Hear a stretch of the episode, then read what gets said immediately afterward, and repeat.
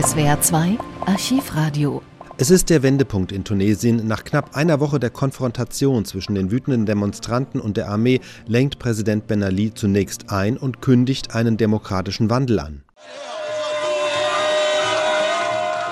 Hubkonzerte und Freudenschreie in Tunis. Trotz der Ausgangssperre gingen in der Nacht zum Freitag viele Menschen auf die Straße, manche um weiter zu demonstrieren, manche aber auch um zu feiern.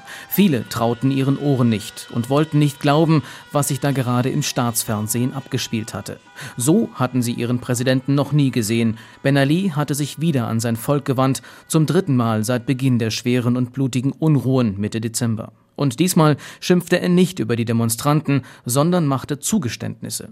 Ab sofort solle Schluss sein mit der Gewalt. Die Sicherheitskräfte dürften nicht mehr auf Demonstranten schießen.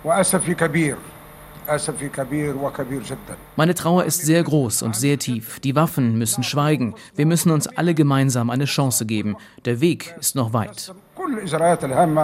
Ben Ali sagte, er habe die politischen Forderungen der Demonstranten verstanden und kündigte überraschend Reformen an.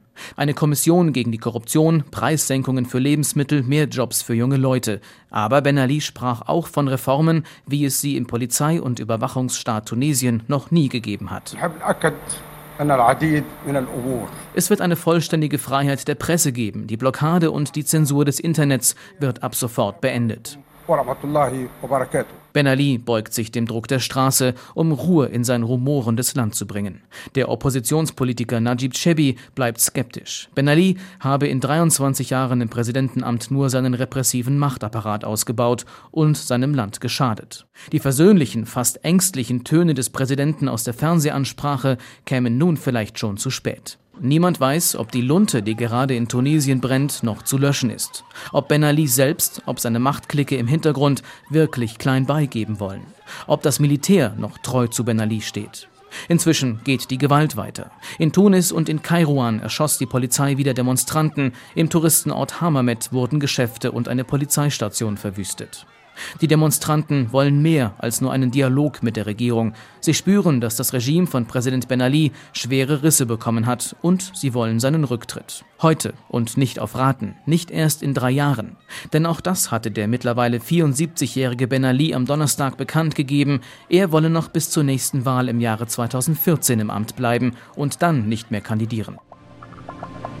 Am folgenden Tag erfahren die Tunesier, dass ihr Präsident das Land verlassen hat. Er hinterlässt ein Machtvakuum, es kommt zu Chaos in Tunis und zu Schießereien. Bald wird auch bekannt, wohin Präsident Ben Ali geflohen ist, nämlich nach Saudi-Arabien. Von Tunesien schwappt die Proteststimmung von nun an auch auf andere Länder Nordafrikas über, insbesondere Ägypten.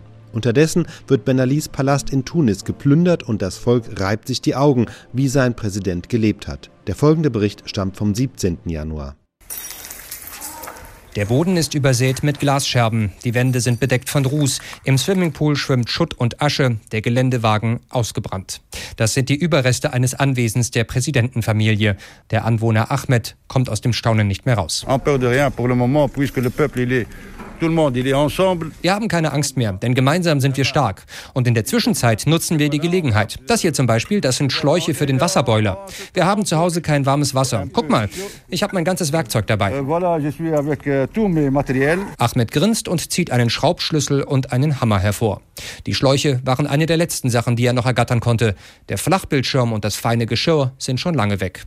In drei anderen Villen um die Ecke sieht es ähnlich aus. Ein Teil des Ben Ali-Clans wurde am Flughafen festgenommen.